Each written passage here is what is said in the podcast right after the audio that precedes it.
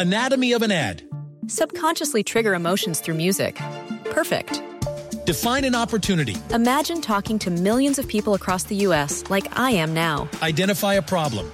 Creating an audio ad is time consuming. Offer a solution. Utilize cutting edge AI. Imagine creating all that in under 30 seconds. Well, we did to create this ad. To learn more about AI in the audio industry, download the white paper from audiostack.ai. Existen decisiones que pueden mover un país. Líderes mexicanos. Con Ivonne Bacha, directora editorial de Líderes Mexicanos. Y Jacobo Bautista, editor en jefe de Petróleo y Energía. Ambos coleccionistas de historias de éxito. Compartimos historias de los hombres y mujeres que con sus decisiones le dan rumbo a este país. 88.9 Noticias. Información que sirve. Tráfico y clima. Cada 15 minutos. Muy buenas noches, Ivonne Bacha. Buenas noches a todo nuestro auditorio, a Romina. No nada más en 88.9, sino en iHeartRadio, donde nos pueden escuchar este y todos los programas de Líderes Mexicanos Radio que hemos hecho. Ya tres años, Ivonne, se nos pasó el aniversario y ni nos dimos cuenta. Sí, es que tuvimos ahí algunos eventos de salud, pero ya estamos aquí vivitos y coleando y se nos pasó, pero sí, muchas felicidades, Jacobo. Tres años ya. Este es el programa 159. El próximo ya 160 y es el mero mero aniversario, ¿no? Sería, porque son 160, digo yo. Habría que hacer bien las cuentas. Pero no, no somos buenos para hacer cuentas, así que continuemos con este programa que va a estar muy bueno. Tenemos una súper entrevista épica con Carla Gavito, que es la fundadora y directora de INCPR, Agencia de Relaciones Públicas. 20 años tiene la agencia INCPR más o menos empezó cuando nosotros en Líderes Mexicanos, igual. Así mero. Vamos a platicar también con Lina Velázquez. Vamos a platicar sobre el pádel y sobre lo que ella ha hecho para este deporte y específicamente para las mujeres y este deporte, no solamente como, como disciplina, ¿no? Sino como un asunto de reivindicar a las mujeres y en todo el asunto deportivo y le ha servido mucho al pádel. Y le ha servido al pádel y a todos los que se han unido a jugar este deporte.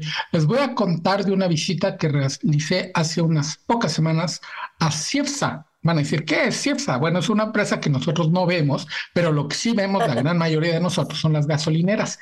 Y CIEPSA es la que va a las gasolineras y les hace el antidoping. No nada más a las gasolinas, sino a una cosa que se llama sistema de ventilación o algo así. Al rato les platico. Está bien interesante. Y vamos a escuchar también a nuestra experta en imagen, a Gisela Méndez, quien nos va a platicar sobre el maquillaje y cómo hay que cuidarlo, porque también se echa a perder, entonces hay que estar bien pendientes de la fecha de caducidad, de, de no tenerlos ahí guardados. Es algo que toca nuestra piel, así que eh, hay que tener muchísimo cuidado de mantenerlo al todo lo que da para no causarnos ni alergias ni problemas de salud. Es muy importante checar que las cosas que caducan no caduquen y menos ponerlas en la cara. Y para terminar, les vamos a contar de unos lugares donde ir para pasársela muy bien y tomar muy rico y para ver que va a estar muy bueno porque me gusta mucho la comida japonesa. Y luego cuando le damos la vuelta al sushi, está muy bueno porque lo que tenemos en la cabeza es sushi cuando decimos comida japonesa. Y hay mucho más que eso y la verdad nada más de jalarle un hilito así, de, repente, ay, este platillo y este platillo y este platillo, unas cosas padrísimas que al ratito les platico. Y vamos a comenzar, Jacobo, ¿qué te parece? Líderes mexicanos, un espacio para compartir y coleccionar historias de éxito. 88.9 Noticias, información que sirve.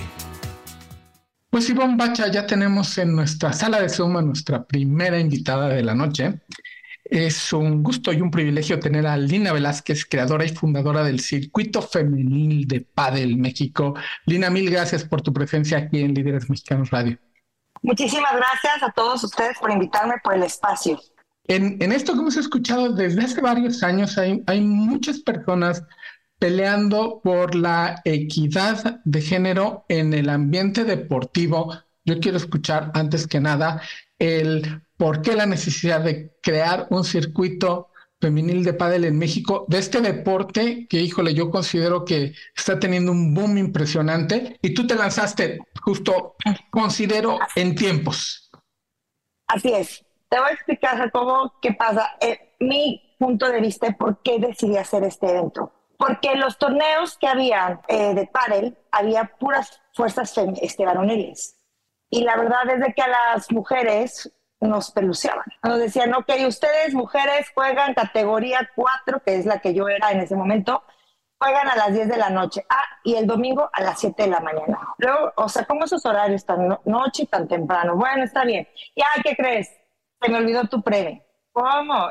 En el, el, premio del varonil eran 5 mil pesos y el de la mujer se, se les olvidó el premio ni un trofeo, ni un chocolate. Entonces, la verdad, yo me harté y dije, ¿por qué me tienen que pelucear así, no? ¿por qué nosotras no tenemos derecho a un torneo como debe de ser? Entonces yo decidí hacer un torneo para las mujeres, el mejor, el de los mejores premios, el de que no me quitan mi cancha para jugar mi final, el que no me pelucen, el que yo cuando llegue a un torneo me sienta bienvenida, me sienta respetada, me sienta contenta de estar jugando un deporte tan padre que cuando yo estoy en la cancha me olvido de todo me olvido de mi trabajo, de mis deudas, de mi novio, de mis hijos, de todo me olvido.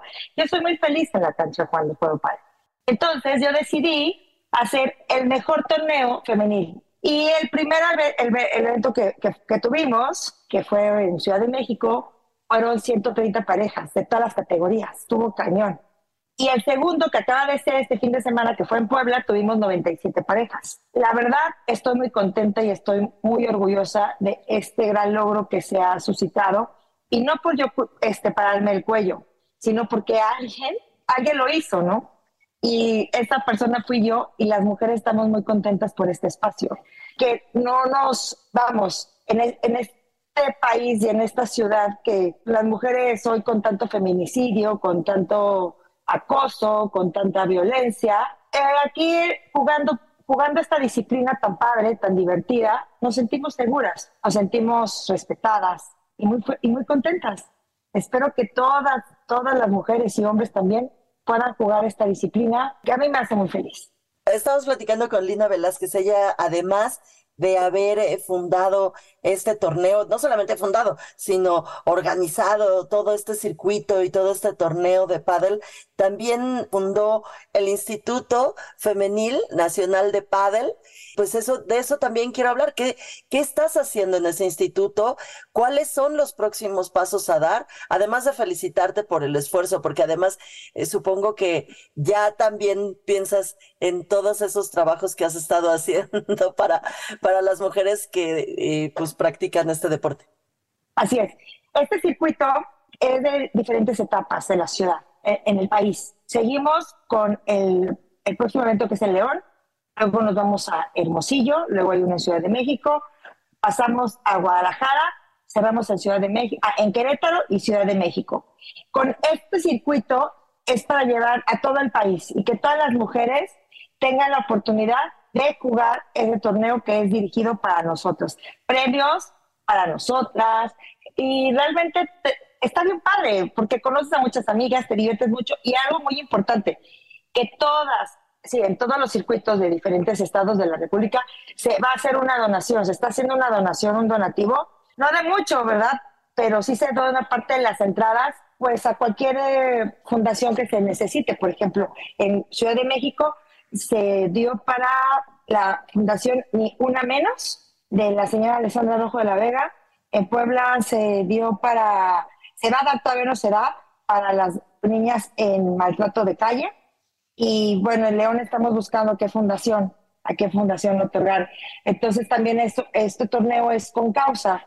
Y con causa quiero que sepas que todavía, todavía no es este negocio, es pura diversión porque hoy no contamos con patrocinadores o todo se hace, hace de las entradas ¿sí? del circuito que cuestan 800 pesos y 50 pesos se va para la fundación. Lo otro es para los premios y para rentar las canchas. Estamos en Líderes Mexicanos Radio a través de 88.9 Noticias, e información que sirve, platicando con Lina Velázquez, creadora y fundadora del circuito femenil de pádel Lina, y antes de que entren los patrocinadores, que estamos seguros que van a llegar por el éxito que has tenido, ¿cómo ha reaccionado el, ya nos hablas de la convocatoria que tienen de las mujeres que se unen alegremente a practicar este deporte? ¿Cómo ha reaccionado? ¿Qué ves de, de las personas, las chicas que llegan, las chicas y no tan chicas o más chicas, que llegan a practicar este deporte a un circuito ya organizado, porque eso da mucha seguridad, da confianza y como dices, da más alegría unirse a y nada más te dedicas a jugar. Es correcto. Sí, aquí hay, las mujeres tenemos un poco de miedo porque estamos acostumbradas a los torneos varoniles o mixtos. Aquí tú puedes llegar, hay cinco categorías que empezamos, a, seis, perdón, desde infantiles, luego principiantes, cuarta categoría, tercera, segunda y primera. Entonces, cada quien se tiene que meter a la, a la categoría que corresponde. Desgraciadamente todavía no están reguladas las categorías. Sí, porque ¿cómo sabes si yo soy tercera y yo soy segunda? No, pero es que, ¿sabes qué? Tú me diste en la sí, pero yo soy categoría cuatro. No, pero me subí a tercera y ya me dieron en la. Entonces, ¿qué eres? No, o sea, no sabemos todavía qué categoría somos y ahí ese es el zafarrancho. Porque vamos a divertirnos y muchas salen enojadas, pero realmente el propósito se cumple. No importa si no tienes condición, no importa si no tienes nivel. Es un torneo para que te diviertas y crezcas deportivamente y como persona. Porque te va, te vas haciendo más competitiva en todos los aspectos. Entonces, la verdad es de que las mujeres que vamos a jugar este, a estos torneos, pues nos las pasamos muy alegres. ¿Por qué? Porque aparte conocemos a más gente, ya pedimos los teléfonos y ahí vamos a jugar, vamos a jugar. Entonces ya se empieza a hacer una comunidad más grande. Y eso es lo que me llena de emoción, porque no nada más haces amigas, también pues les vendes cosas, o sea, haces negocio. Y no, que yo vendo los aretes, no, que yo vendo las pulseras, ay, que yo vendo comida. Entonces empieza a hacer un negocio para todas y está muy divertido, la verdad. Hay muchas que no llegaron novio y ya, están, ya hasta se van a casar.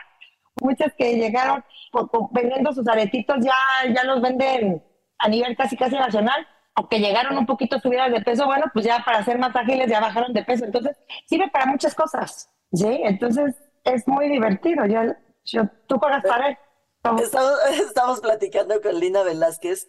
Ella es fundadora del, eh, del circuito nacional femenil de paddle. Oye, Lina, y además, bueno, pues es que así se van haciendo las cosas, paso a pasito. Y mientras más gente haya, mientras más llamen la atención, pues empezarán a llegar gente que les ayude, por ejemplo, con este asunto de, eh, pues, establecer bien cuáles son las categorías y lograr, por ejemplo, eh, ahorita que oía yo que hay una categoría infantil, lograr que las mujeres se interesen por hacer deporte, el que sea, pero en este, en este específico tema del pádel, pues está bien padre también, ¿no? Así es. Fíjate que es, es mucho convivencia, porque este deporte lo puedes jugar con tus amigas, con tus amigos, con tus papás, con tus abuelos, con tus vecinos, con todo el mundo. O sea, no hay realmente una edad para que tú sí puedes jugar, no, lo puedes jugar. Mientras no este torneo, tú puedes jugar con quien tú quieras. Aparte, quiero, quiero que sepa otro dato importante para mí, que el próximo 9 de marzo del 2024 se va a jugar pádel en toda la República Mexicana. Este movimiento lo estoy organizando para que unas marchemos el viernes que se conmemora el Día Internacional de la Mujer y el otro día se juegue pádel el sábado, el sábado 9. En todos los clubes de todo de 32 estados de la República vamos a jugar pádel, vamos a ser alrededor de más de 3000 mujeres jugando pádel. Este movimiento es único por el momento a nivel mundial, que en un país un día se juegue el mismo torneo, el mismo horario, el mismo deporte, pero precisamente lo hacemos por eso, porque es una disciplina que nos hace muy felices a muchas mujeres y qué mejor jugando. Estamos en Líderes Mexicanos Radio platicando con Lina Velázquez, creadora y fundadora del circuito femenil de pádel. Lina, ¿cuál es el sueño? ¿A dónde te gustaría ver al, circuito en unos 10 años? Ah, muy buena pregunta. Pues la verdad me gustaría verlo internacionalmente, compitiendo las, las señoras, chavas o niñas del circuito, yéndonos a España o yéndonos a Argentina y llevando este circuito a todo el mundo. ¿Por qué? Porque hasta ahorita no se hace un torneo femenil tan grande y tan, no es por nada, pero tan bien organizado como el mío, porque las mujeres nos merecemos este tipo de torneos. Organización, disciplina y que se, y que se corra por todo el mundo, ¿sí? Que lo jueguen en todo el mundo el circuito femenil. y me veo, no sé, no sé, no sé cómo me veo. Tengo muchas cosas en la cabeza, pero no sé si estaría que me dijeran, usted está loca, ¿no, señora? O sea, pero yo, yo creo que el circuito va para nivel mundial porque de hecho ya me buscaron de Barcelona Barcelona para que lo lleve para allá. Ah, pues muchas felicidades, Lina, te, felicitamos mucho. Cuenta con nosotros, por supuesto, para, para apoyarte, para darle difusión a todo esto. Y pues te agradecemos muchísimo estos minutos aquí en Líderes Mexicanos Radio, Lina Velázquez. Te lo agradecemos mucho y pa'lante. Muchísimas gracias por su tiempo, por su espacio. Sí, les mando un abrazo a toda su audiencia. Muy buenas noches y bonito fin de semana. Hasta luego. Y Jacobo Bautista, ¿tú fuiste a algún lado? ¿Hiciste alguna entrevista? ¿Algo hiciste con CIEPSA? Cuéntanos.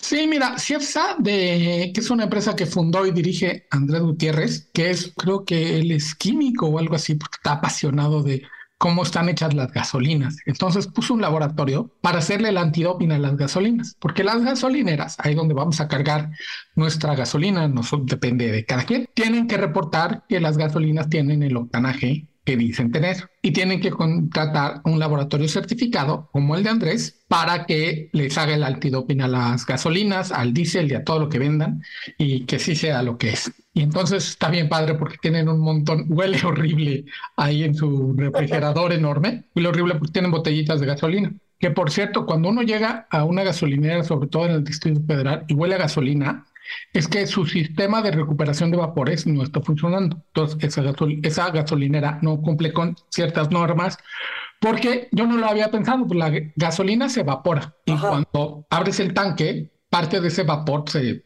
escapa a la atmósfera y contamina un montón. Y cuando le estás metiendo gasolina, bueno, cuando tú no, pero el despachador le está metiendo gasolina, por cada litro que le echa al tanque, sale un litro de vapor de gasolina está ahí en el tanque. Dale, un litro es uno a uno. Uno a uno, pues es un litro, es una, es un, este, una medida volumétrica de líquidos y gases, y eso lo tienen que recuperar. Las mismas, las mangueras de aquí, por ejemplo, a las de provincia, son más gruesas, porque así como entra, tienen que recuperar el vapor. Y esos sistemas también los checa Andrés. Ah. Pero yo lo que les iba a contar eh, ah, y además esos vapores los tienen que recuperar o echar otra vez, hacerlos líquidos o dejarlos ahí o quemarlos porque contaminan menos quemados. Y son poquitos porque en realidad es vapor. Pero lo que está padrísimo es el antidoping a las gasolinas, porque muchas gasolinas de las que nos llegan, no nada más de Pemex, sino de otras marcas, pues compran todos gasolina y llega adulterada algunas veces con alcohol, que es lo menos grave. Está adulterado. ¿Te acuerdas de eso? Está adulterado. Ya, perdón. exactamente. Así ha de decir un coche, nada más que no puede nada. te puede decir, está adulterado. A algunos les podría salir un botoncito ahí o quite el auto increíble para los que tienen mi edad. Podría decir, oye, Michael, esta, esta gasolina tiene mucho alcohol. El alcohol no es malo, pero luego les meten naftas a las gasolinas y eso maltrata los coches. El alcohol no. El alcohol incluso hasta 20 o 30%, dijo Andrés, que está bien incluso el alcohol en muchos países, por ejemplo en Estados Unidos sí está permitido, en otros países como Brasil solo le echan alcohol, ¿para qué, ¿para qué gasolina? Todos nada más le echan alcohol. De ahí el chiste este de Homero Simpson cuando le proponen usar metanol en su coche que dice uno para ti, uno para mí. Bueno, muy interesante conocer este, este laboratorio de todas las cosas que funcionan atrás de un lugar tan común para nosotros que es la gasolinera. Y eso que me dijo, por ejemplo, de que cuando huele a gasolina es que están haciendo las cosas mal porque no están recuperando los vapores. Y hay unas, unos tubos que salen de la gasolina, yo nunca los había visto, que por ahí deben de salir los algunos vapores e incluso quemarse. Y estos también tienen una bombita que abre o cierra dependiendo de la presión que tenga el tanque, porque si eso no lo tienen bien calibrado, el tanque cuando hay mucha presión externa se aplasta o se extiende y pues a los gasolineros les revisan eso. Ah, revisan las gasolineras como no tienen idea. Es uno de los sectores más regulados que hay en México. Lo checan absolutamente. Y a, pesar de y a pesar de ello siguen haciendo es, es que es increíble, ¿no? Están sobre regulados porque se lo ganaron a pool. Ah. O, sea, ellos hicieron todo lo posible para ser de repente los malos de la película y que les avienten todas las normas y todos los exámenes y todas las pruebas, porque además cuando Andrés hace estas pruebas en las gasolineras, no de la gasolina, sino del sistema de recuperación de vapores, tiene que cerrar las estaciones como cuatro horas y pues ni modo, y pues para qué, para qué se portan mal. Hay algunos que se portan bien, otros no tantos, pero bueno. Y, Oye, y esta entrevista la vamos a poder leer en, en el próximo número de Piani. Exactamente, en el número 144 de Piani van a poder leer esta entrevista, no nada más en la revista impresa, sino en petroleoenergía.com también. Y oye, pues vamos a escuchar de, de, otra cosa que también viene de los petrolíferos y de los hidrocarburos, que son los cosméticos, de los cuales nos va a hablar Gisela Méndez. Todo tiene una fecha de caducidad y tus cosméticos también. Soy Gisela Méndez, consultora de imagen, arroba gisimagen, me puedes encontrar en todas mis redes. Y como cada mes, estoy aquí contigo para platicar sobre imagen personal. Y regreso a la afirmación principal. Todo tiene una fecha de caducidad y tus cosméticos también. En los cursos y asesorías que realizo me detengo a desarrollar el tema del mantenimiento y cuidado de los cosméticos, ya que estos son una verdadera inversión para nosotros. Por lo tanto, para no perder tiempo, iniciamos. ¡Cling! Los cosméticos deben ser de los primeros artículos de belleza a los cuales debes ponerle atención, ya que caducan desde el momento en que los abres. ¿Sí? El aire es el primer agente conductor de bacterias, por lo tanto empieza a contabilizar. Máscara de pestañas, sombras y bases de maquillajes de 3 hasta 6 meses. Algunas farmacéuticas y marcas de maquillaje otorgan hasta 24 meses para que estos caduquen. Pero a ver, vamos a ser francos. Si tú lavas tus brochas semanalmente y evitas tomar el producto directamente del frasco, entonces sí, tendrán esta duración. De lo contrario, cuéntale. Es importante señalar que hablo de productos de firmas y laboratorios reconocidos y autorizados por todas las asociaciones, federaciones y hasta gobiernos. Nada pirata, por favor. Y olvídate de regalos de productos usados, aunque sean de tu familia. Esto es por higiene y bacterias. Firmas desconocidas, córrele a esto. Usar cosméticos que hayas guardado por más de tres años. Olvídalo. Y eh, si ves que tus cosméticos tienen mal olor, cambio de color y composición, también se van a la basura. ¿Qué sí te va a durar toda la vida? Tener buenos hábitos de limpieza como son lavar tus brochas semanalmente y esto se puede hacer hasta con jabón de manos. Lavar tus cosmetiqueras donde guardes tus brochas y cosméticos también se lavan. Colocar la fecha de caducidad o comprar tus cosméticos en fechas que tú puedas recordar. Y tener dos kits de maquillaje y o solo llevar contigo lo que uses más frecuentemente. Así tus productos no se van a maltratar golpeándose.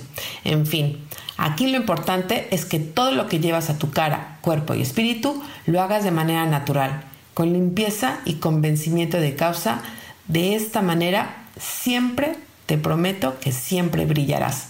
Soy Gisela Méndez, consultora de imagen, arroba gisimagen, ahí podemos charlar y aquí también cada, cada mes en Líderes Mexicanos Radio. Líderes Mexicanos, un espacio para compartir y coleccionar historias de éxito. 88.9 Noticias, información que sirve. Mi nombre es Jacobo Bautista y está en nuestra sala de Zoom una gran amiga desde hace muchísimos años, Carla Gavito, directora general de IncPR, una empresa que nos ha acompañado a líderes mexicanos durante muchísimo tiempo y de la que nunca hablamos, pero quiero hablar de una agencia de PR como la tuya, Carla. Mil gracias por acompañarnos aquí en Líderes Mexicanos Radio. Ay, muchísimas gracias a ti, Jacobo. Al contrario, el honor es mío y me encanta estar aquí compartiendo historias contigo. Tenemos que empezar contándole al público qué es una agencia de PR, qué hacen en Inc. Pues en Inc lo que hacemos es vincular a nuestros clientes, que pueden ser marcas, pueden ser personas, pueden ser empresas, con sus audiencias principales. Eh, y lo que hacemos principalmente son planes de comunicación externa y es cómo, cómo estos clientes pueden vincularse con, con estas audiencias mediante mensajes de alto impacto y positivos para crear una buena reputación y una buena imagen en ellos. ¿Cómo, te involucraste en este mundo? ¿Cómo inició la empresa? Uy, bueno, pues ya fue hace muchísimo tiempo. eh, yo emprendí la agencia hace 22 años, eh, justamente en junio cumplí 22 años con, con ello. Y la verdad es que mi, mi, me adentré en el mundo del PR de una manera muy curiosa. Yo terminé la carrera y uno de mis profesores me ofreció trabajo. y justamente fue en temas de relaciones públicas.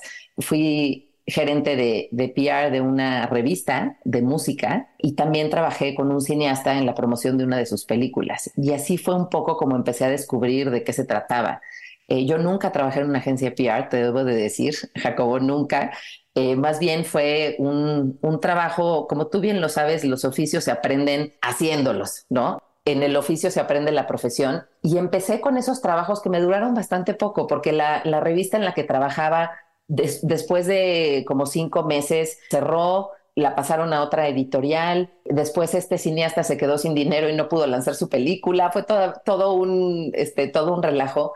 Y curiosamente eh, conocí al que fue mi socio en un principio y trabajamos juntos en un proyecto padrísimo que era el Festival Internacional Agustín Lara. Me encantaban los proyectos culturales y así fue como empecé a descubrir cuál era el mundo de las relaciones públicas la verdad es que nos dimos cuenta que hacemos un gran equipo juntos y antes de abrir la agencia prácticamente tuve un año de experiencia en PR. Entonces fue como muy fortuito el haber caído en proyectos desde ese lado de, relaciones públicas y la verdad es que me encantó desde un principio. Obviamente siempre he sido una persona muy extrovertida, muy positiva y como con mucha apertura a hacer networking y a conocer gente. Entonces me fue como muy fácil y me encantó. Me sentí súper empoderada y dije, yo de aquí soy. Eh, me apasionó la comunicación desde un principio. Estudié, evidentemente, la carrera de comunicación, esa licenciatura, y siempre me atrajo mucho el tema de los medios, muchísimo, muchísimo. Eh, de hecho, pensé en algún momento ser parte de medios, no sabía si, si involucrarme como periodista, si el radio también me encanta.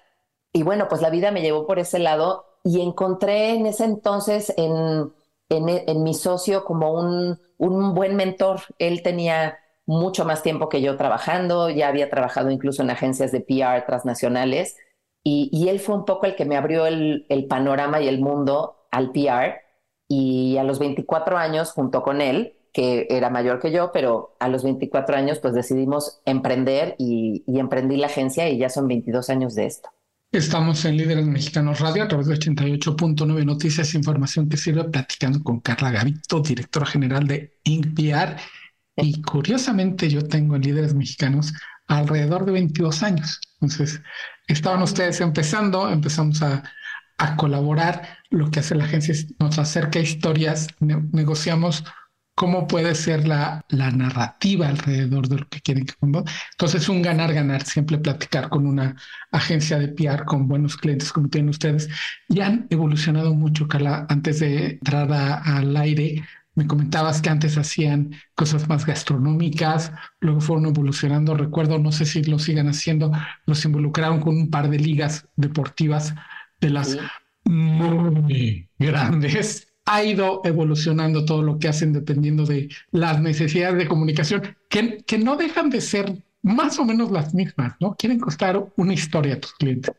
Totalmente. Los clientes lo que quieren es contar una historia y obviamente ha cambiado mucho el, el, mundo y el panorama hace 20 años. Los clientes y las empresas y las marcas no se comunicaban con sus clientes como lo hacen hoy en día, ¿no? Nuevas plataformas digitales, ya hay una cercanía que, que no tenían antes y, se ha convertido en un reto muy interesante generar historias que sean atractivas y que realmente conecten con las audiencias, ¿no? Que las empresas puedan verse frente a ellos como muy auténticas y, que transmitan mensajes muy genuinos que realmente conecten con esas audiencias a las que están hablando. Entonces, sí, el trabajo sigue siendo el mismo, encontrar la manera de, contar historias, de que, que, sean tanto atractivas para, los, para la audiencia como para la propia empresa que pueda contar su historia de cómo operan, de quiénes son, de dónde vienen y cuál es su visión y crear tendencias también, ¿no?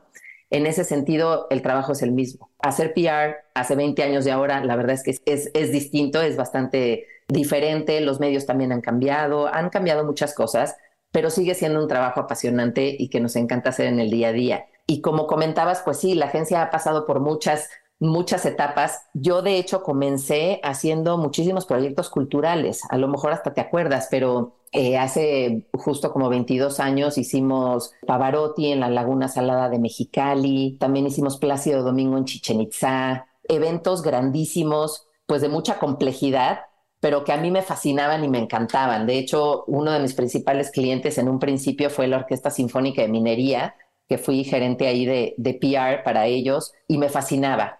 Pero bueno, poco a poco, conforme la agencia fue creciendo y fuimos teniendo la fortuna de tener otros clientes, nos adentramos en deporte desde muy pronto. Eh, fuimos la agencia de Fox Sports como ocho años y ellos fueron los que nos abrieron muchísimo el, el mundo deportivo. Y sí, hoy por hoy tenemos grandes clientes con los que llevamos mucho tiempo. Por ejemplo, somos la agencia del Fórmula 1 Gran Premio de la Ciudad de México. Eh, llevamos ya seis años con ellos, felices. Llevamos también seis o siete años con NBA, otros tantos con WWE. Trabajamos también con Club Tigres. Recientemente acabamos de, de ganar esa cuenta y estamos felices de trabajar con los campeones. Trabajamos también con Fórmula E. Eh, hacemos cosas con los LA Rams. O sea que estamos metidísimos en el mundo deportivo. Y hubo un tiempo donde el turismo y gastronomía, bueno, teníamos una cartera grandísima de clientes eh, y, creo que ahí es donde más nos veíamos, ¿verdad, Jacobo? En, en eventos, en catas, en ese, en ese PR que la verdad es súper noble y súper súper atractivo para todos. Fuimos la agencia, por ejemplo, de Grupo Presidente, ocho años, de City Express, 14 años. Eh, trabajamos con innumerables restaurantes, con ellos más por proyecto, porque bueno, mantener un, una iguala de un fin mensual con, un, con una agencia de PR no es, no es cosa fácil también para, para ese tipo de, de negocios, ¿no? Entonces sí hemos ido evolucionando y hoy pues tenemos, tenemos un poco de todo. Trabajamos mucho con deporte, pero también con entretenimiento. Tenemos a, Warner Brothers Discovery, que tiene HBO eh, Max, que streaming, bueno, pues obviamente ha sido una, una industria que ha explotado en estos últimos años y trabajamos también con todos sus canales lineales, trabajamos con Universal Pictures, tenemos a cliente de, a PepsiCo, a Carisma, que también son hoteles, eh, tienen las marcas Margaritaville, Azul Beach, Nickelodeon. Entonces, bueno, tenemos una cartera de clientes súper variada y así que nunca nos aburrimos, muy entretenida. Estamos en Líderes Mexicanos Radio platicando con Carla Gavito, profesional de las relaciones públicas en México, directora general de INCPR, a quien conocemos desde hace muchísimos años. Carla, y ah, de lo que estabas hablando de cuando nos veíamos mucho, yo recuerdo que eran, éramos medios especializados, entonces muchos de ellos, la gran mayoría escritos de papel y tinta, que parece otro mundo. Otro mundo. Que hace dos siglos, pero no tiene tanto. Y el advenimiento de, de, las plataformas digitales también, sé que te cambió el mundo con quién comunicarte. Yo recuerdo a alguna de tus ejecutivas que no estaba muy convencida de usar a los entonces, creo que ni influencers se llamaban entonces, creo que eran bloggers con B, luego se transformaron en, en creadores de contenido, bla, bla, bla, lo que ahora conocemos como influencers, pero era un mundo que venían y ustedes lo, lo captaron además. Sí. Según yo, fueron de las primeras agencias de relaciones públicas que empezó a explorar este camino, un poquito renuentes al principio, pero conectaron bien con cómo se están haciendo las cosas ahora, porque ahora no puedes vivir sin ellos, ¿no? Totalmente, sí. ¿Sabes qué? Que empezamos a tener muchos clientes, como bien decías, de turismo, de gastronomía, de consumo, que, son marcas que se conectan directamente con sus, con sus clientes. Entonces tuvimos que adaptarnos a, a una nueva forma de comunicar y además las empresas pues hoy por hoy tienen, tienen muchos retos en ese sentido porque hay una saturación de información, ¿no? Hay una sobrecarga de, de, información y las empresas compiten por la atención de sus audiencias de todo tipo, ¿no? Ha habido muchos cambios en las plataformas de comunicación. Ahorita, bueno, recientemente hay una nueva red social, ¿no? Threads, cuando creíamos que ya todas estaban creadas, pues constantemente van evolucionando y uno tiene que adaptarse a ellas y sobre todo, pues cada una tiene su propio tono, su propio estilo, su propio formato y, eso exige que las empresas se adapten y adapten sus mensajes para ser relevantes y atractivos, ¿no? También el tema de, y lo, con, lo comentábamos hace unos minutos, de, de que las empresas mantengan esta autenticidad y esta genuinidad para, para comunicarse con las audiencias, porque pues el consumidor de hoy valora la autenticidad y la transparencia, ¿no? Eso es lo que, lo que realmente conecta con ellos y, no quieren que, que, vengan empresas a, a, darles mensajes vacíos o que se sientan como, como un brainwash, ¿no? como ahora ya hay muchos washes, ¿no? Eh, greenwashing, rainbow washing, de todo washing. Y, y, es que es real, las empresas tienen que tener mucho cuidado en cómo comunican para poder realmente transmitir lo que están queriendo, ¿no? Y, y, bueno, por el otro lado, también el tema de la reputación digital, pues es todo un desafío también. Se ha convertido en un reto importante porque la facilidad con la que se comparte información y la velocidad con la que se propaga, pues genera muchas eh, crisis y mini crisis que, que, hay que atender en el momento y que los obliga a ser súper, súper ágiles, ¿no? Y creo que nosotros como agencia nos hemos podido adaptar mucho a esa agilidad y es todo un reto, pero lo hemos hecho y, y, lo hemos hecho bastante bien, creo. no por nada seguimos aquí vivos y en pie y bueno, con, con muchas ganas de continuar. Eh, pero sí, un nuevo mundo, Jacobo, totalmente. Carla, ¿te imaginabas que más de dos décadas después ibas a seguir en esto y además con, con tanto éxito? Para nada. Te, voy a decir que para mí fue todo un experimento. Como te decía, yo nunca trabajé en una agencia PR, entonces tenía un año haciéndolo y además no sé cómo decirte, yo salí al mundo después de la universidad y me sentía que me lo quería comer. Entonces, cuando empecé a trabajar y vi que me daba resultados y vi que la gente respondía y, abrí mi agencia y yo a mis 25 años me entaconaba, me ponía mi traje sastre, iba y, vendía y, la gente respondía a lo que yo decía, me sentí súper empoderada, ¿no?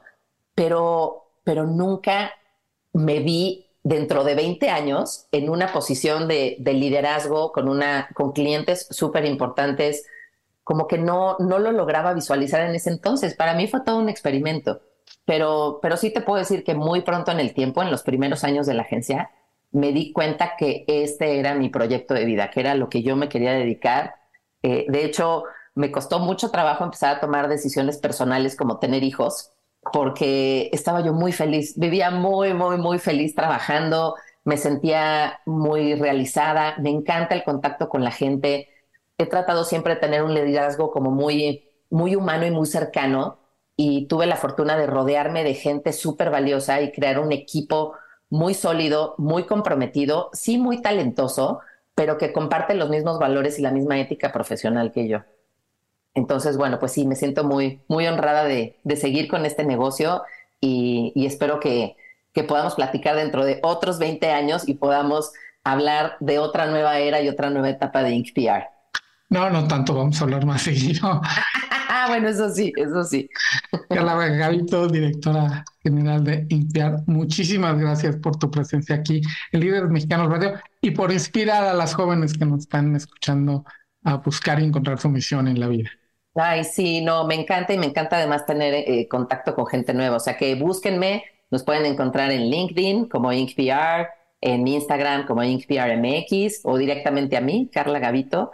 Y te agradezco muchísimo el espacio. Me dio un gusto enorme verte y platicar contigo unos minutos. Jacobo, mil gracias por, este, por esta oportunidad. Yo soy Ivonne Bacha y Jacobo Bautista, que está frente a mí, nos va a recomendar un restaurante que yo no conozco, Jacobo. Tampoco lo conocía y tampoco conocía que la región, esta que está al norte del Ángel de la Independencia de la Ciudad de México, la frontera entre la Juárez y la Cuauhtémoc, hay una zona ahí que se conoce, o sea, no todos la conocemos, no sé si tú, como Little Tokyo. no ah, tenía idea, porque hay una serie de restaurantes japoneses por ahí que parece que, bueno, yo nada más conozco el Hiyoko, que es del que les voy a hablar, está muy bueno. Es un lugar chiquitito, está en Río Pánico 132, está chiquito, casi no se ve ahí, nada más dice ahí Hiyoko, y es un lugar con muy poquitas mesas, tendrá unas 10 tal vez, y la barra, que yo recomiendo sentarte en la barra, porque siempre la comida japonesa es como de show, ¿no? Ya sabes, el show, que pican todo, y la carne, la carne de pescado crudo y todo esto está así padrísimo, entonces uno lo los, ve. Los cuchillos, los cuchillos japoneses son los mejores del mundo. Y en parte por eso es un show, o sea... Exacto. Eh, el ver cómo se hace, el ver a los cocineros es muy bonito. Y me llamó la atención que aquí la especialidad son las brochetas. No hay nada de sushi, por cierto. Todas las brochetas están Toshinarita, es el chef, un sujeto muy, muy amable, muy serio, muy, muy japonés. Él hizo todo el concepto del restaurante y quedó muy bien con la luz así muy cálida. Está muy agradable, como que son de estos lugares donde si te metes se te va a ir el tiempo. bueno, hay un menú que es una charolita y ahí viene todo completo. Te dan tu proteína, que puede ser sashimi o carne de cerdo, o a mí me comí una lobina que está muy rico. Viene con sopa y arroz. Y es el menucito completo que 200 pesos más o menos cuesta el más sencillo y 400 y algo el más complejo. Pero aparte están las brochetas. Y las brochetas cuando empecé a preguntar, ¿qué es la torichori rode? ¿Y qué es la namo? ¿Y qué es la no sé qué? Ah, esa es la, la especialidad es de pollo porque además el restaurante es de el grupo de Edo Kobayashi. Edo Kobayashi tiene una granja además de pollos orgánicos, ya sabes, le ponen música clásica a los pollos y cada uno tiene su cuarto y demás. Entonces es orgánico y sabe muy bueno el pollo. Y entonces cuando empecé a preguntar, ¿qué es esto? ¿Qué es esto? ¿Qué es esto? Ah, es la molleja. Y esta es el corazón. Y esto es el rabo. El corazón es muy el corazón, lo que conocemos en México como la menudencia. Eh, uno la conoce por la abuelita y la mayoría le damos la vuelta al corazón, a la molleja, al hígado y a la colita del pollo. No inventes qué deliciosos están las brochetas de las menudencias. Y puedes probar prácticamente todo el pollo porque obviamente a quien le quiera dar la vuelta. Hay de muslo, hay de pechuga, hay incluso los de vegetales están buenísimos. Hay una brochetita de petabel muy buena y hay uno de un elotito baby que también, así como diría nuestro jefe Jorge Ferraes, explota así el sabor del elote en nuestra boca, así como 500 elotes asados así en la boca, con uno chiquitito. Está muy bueno este restaurante, muy chiquito. Y hay sake nami. Tienen todo el sake. ¿Te acuerdas de Mathieu Repillón? Que vino aquí a hablarnos del saque que se hace en Culiacán. Ah, pues ahí tienen, su saque culichi, que este ah, le, va, perfecto a, la comida. Tienen los tres rangos de saque, porque Nami hace tres tipos de, de saques y los tres le van perfectamente a la, a la comida que se hace en este pequeño lugar de Little Tokyo. Oye, ¿y estando tan chiquito no tienes que hacer reservación? No, es como un poquito como comida de barrio. O sea, de repente ah, lo, lo, que hay que evitar es la hora de la comida porque la gente da, es una zona de muchísimas oficinas donde ya hicieron ahí tu base o está dentro de la rotación de donde van a comer. No es muy caro. También te puedes echar una. La cerveza también es de arroz. O sea, todo, todo, todo el concepto es. No diría que es fusión, pero la cerveza era de arroz y, por ejemplo, el saque es sake, sí es japonés, es les pero es, un sake mexicano. Claro. Entonces está bien bonito, todo, ya sabes, de manera, de madera muy típico. Hay también mixología con whisky japonés también. O sea, todo lo cuidaron para que sea muy oriental y enseñándonos las posibilidades también de la gastronomía japonesa que conocemos, la verdad es que muy poquito. Así que ya me dieron ganas de averiguar cuáles son los otros restaurantes japoneses por el cual llaman a Little Tokyo, Little Tokyo y, e ir a comer. Y eso, y eso está por donde están todos los ríos, Río Guadalquivir, Río Pánuco, Río, todos esos atrás del, del San Reyes y eso. Exactamente, en esa, en, la parte de atrás de, de, esa zona muy concurrida en Paseo de la Reforma, ahí está en Río Pánuco 132 hay, que ir. Sí, sí, hay que ir, porque la verdad está bien bonito y uno puede matar una tarde ahí alegremente. Pruebe y pruebe y pruebe brochetitas, que están muy buenas. Bueno, pues muchas gracias por la recomendación. Yo iré dentro de ocho días, yo creo, y te lo agradecemos mucho. Y que tengan muy buena noche, Jacobo Bautista. Ten muy buena noche. Muy buenas noches, Ivonne. Así llegamos al final de este número 159 de Líderes Mexicanos Radio. Buenas noches, Ivonne. Buenas noches, Romina. Que descansen. Bye. Líderes Mexicanos. Un espacio para compartir y coleccionar historias de éxito. 88.9 Noticias. Información que sirve.